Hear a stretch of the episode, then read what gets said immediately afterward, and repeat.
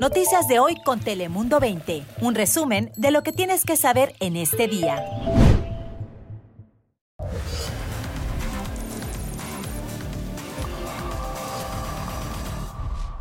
Hola, ¿qué tal? ¿Cómo estás? Bienvenidos. Soy Fabián Bouzas. Bienvenidos a una edición más de Tu Casa, de Dale Play. Ya sabes que aquí en pocos minutos te contamos las noticias que más te interesan del mundo y también de California. Así que sin más, comenzamos con el top 5 de las últimas horas. Bienvenidos.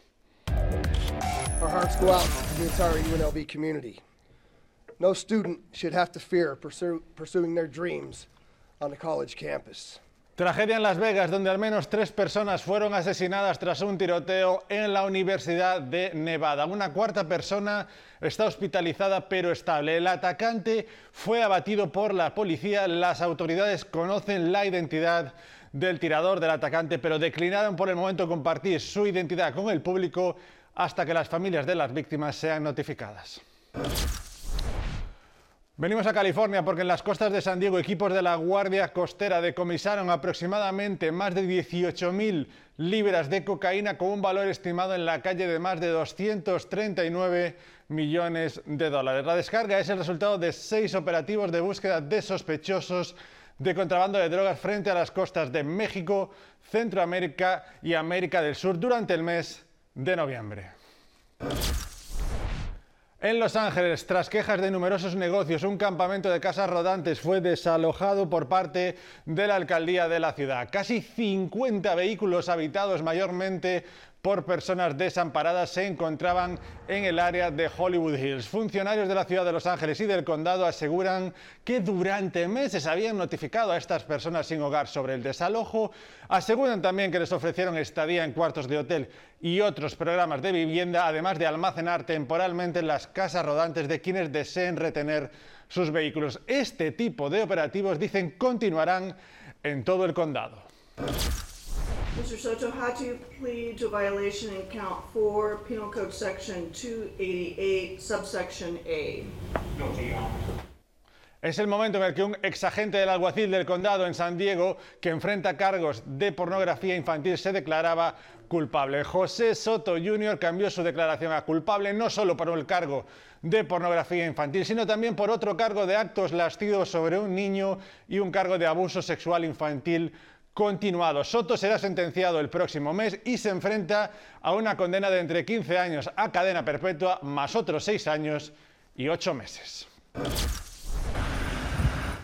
Y ya lo escuchan, la nieve ya empezó a caer en las sierras de California, lo que ha provocado más puestos de control en algunas eh, autopistas interestatales. Funcionarios dicen que es probable que los controles para que los conductores usen cadenas en sus vehículos mientras conducen por las sierras se mantengan mientras la nieve está presente en la vía. El clima precisamente está causando condiciones muy peligrosas al caer nieve y formarse hielo en las carreteras de la sierra. Las autoridades advierten a los conductores que por favor tomen precauciones adicionales en las carreteras y sobre todo mantengan una buena distancia entre los vehículos.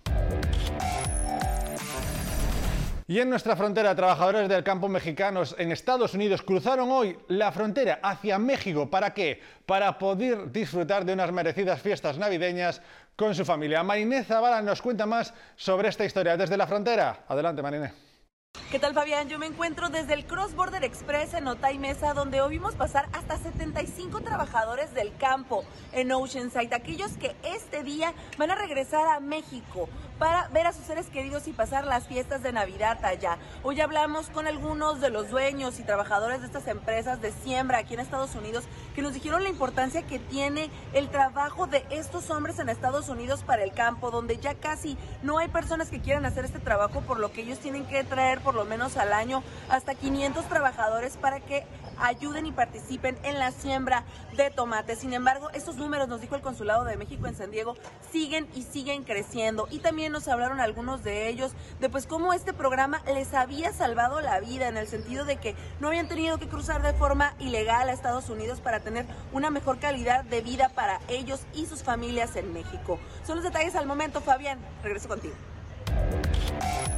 Muchas gracias Marina y seguimos contándole temas de frontera porque durante el último trimestre del año normalmente se tiende a incrementar el flujo de menores migrantes repatriados de Estados Unidos hacia esta frontera. Sin embargo, en este 2023 el panorama está siendo distinto. ¿Por qué? Pues porque en estos últimos meses del año se ha presentado precisamente una disminución en este sector de la migración considerado el más vulnerable en Tijuana. Cintia Gómez nos amplía. Al menos en nuestro caso, pues estamos atendiendo a un promedio eh, de 100 personas por mes en las recepciones que estamos haciendo a través de las garitas eh, entre Tijuana y Mexicali. Eh, y bueno, creo que para nosotros es un indicador tranquilo en comparación a otros años cuando el fenómeno ha estado creciendo y sobre todo en explosión. ¿no? Pues según Valeria, fue en 2021 durante la pandemia cuando se registraron cifras récord de menores migrantes no acompañados que llegaban a la frontera y requerían de refugio, cifra tres veces mayor a la que hoy atienden mensualmente en casas YMCA, el único albergue para menores migrantes en la región. Esto, por supuesto, trae para las organizaciones de sociedad civil una serie de retos eh, en recurso, en atenciones, en cubrir necesidades de la niñez y adolescencia, que incluso pues, nuestros sistemas de protección a la infancia por parte del gobierno local pues, han sido arrebasados en varias ocasiones. En estos momentos se encuentran controlados.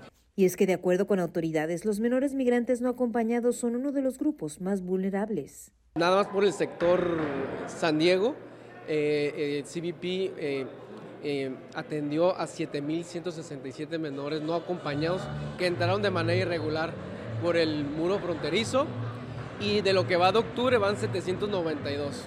El, sector más vulnerable de la migración pues son los, los niños y adolescentes no acompañados y, y, estas acciones de enviarlos solos pues los ponen más en riesgos a abuso sexual, explotación laboral, hasta secuestro.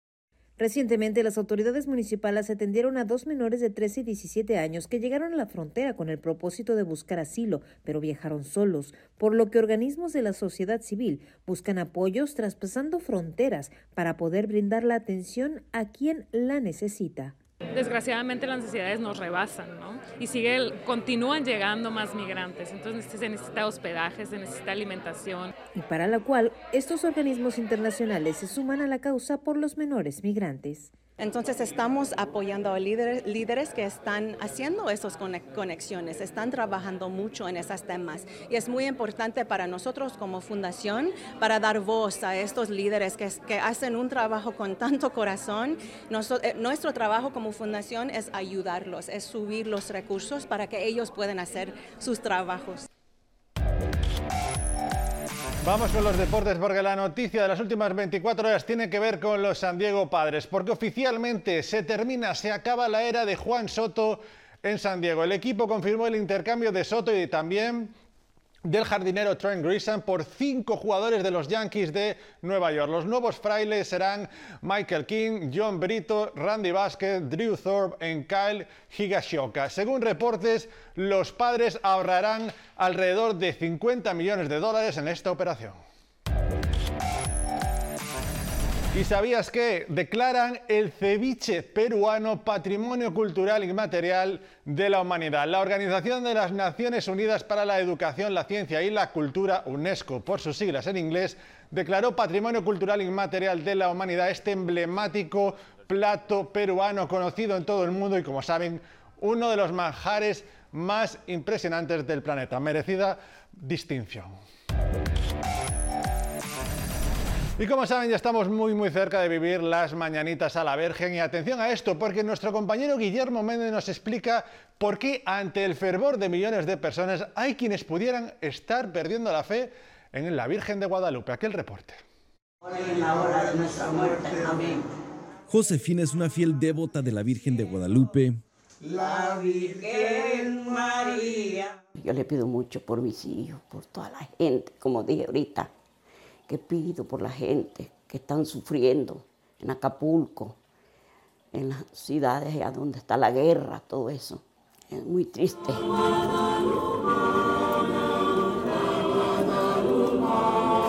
La familia de Josefina organiza y forma parte del docenario en el vecindario de Mount Hope de San Diego, una tradición que empieza el primero de diciembre y en la que cada familia distinta presta su casa por un día para recibir a la morenita del Tepeyac y los feligreses. Es algo sorprendente de cómo mueve la Virgen de Guadalupe para que sus hijos, para que todos los creyentes vayamos a, contemplarla y agradecerle alguna intercesión por la cual ella este, pidió ante Dios por nosotros. Sin embargo, el padre Agustín asegura que ha notado una decadencia en la fe, particularmente en las nuevas generaciones. Y como la fe es algo que este, de confianza, pues a veces como que les cuesta más trabajo acudir a un Dios que no ven. La tecnología y sus dispositivos, dice, han influido en dicha falta de fe. Por eso se nos hace más fácil en algo más tangible, más, más real, ¿no? Que yo siento, que yo veo, que yo siento, que yo toco. Pero a pesar de este tiempo moderno, el padre asegura que es en situaciones difíciles y complicadas cuando parece regresarle la fe a ciertas personas. Cuando tenemos alguna preocupación, alguna situación difícil, tarde se nos hace para llegar al templo.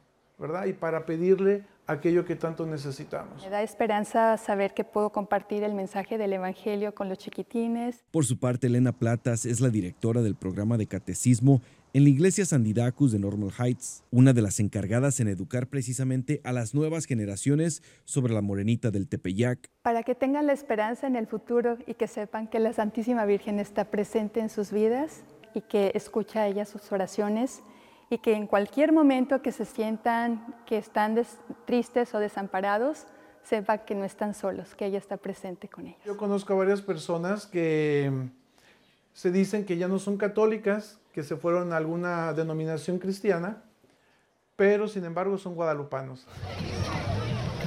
Y es que especialmente para mexicanos y otros latinoamericanos, cuando se trata de la Virgen de Guadalupe, el amor y su fe es enorme. Guillermo Méndez, Telemundo 20. Qué buen reportaje de nuestro compañero Guillermo. Ya saben que aquí en Telemundo San Diego tenemos preparado una cobertura muy especial con las mañanitas a la Virgen. Así que recuerda que estamos las 24 horas del día en nuestra página web de telemundo20.com, también en todas estas plataformas y ahora, como ya sabes, también en formato podcast. Cada día somos más, así que muchas gracias por la confianza en este proyecto. Nos vemos mañana, cuídense mucho.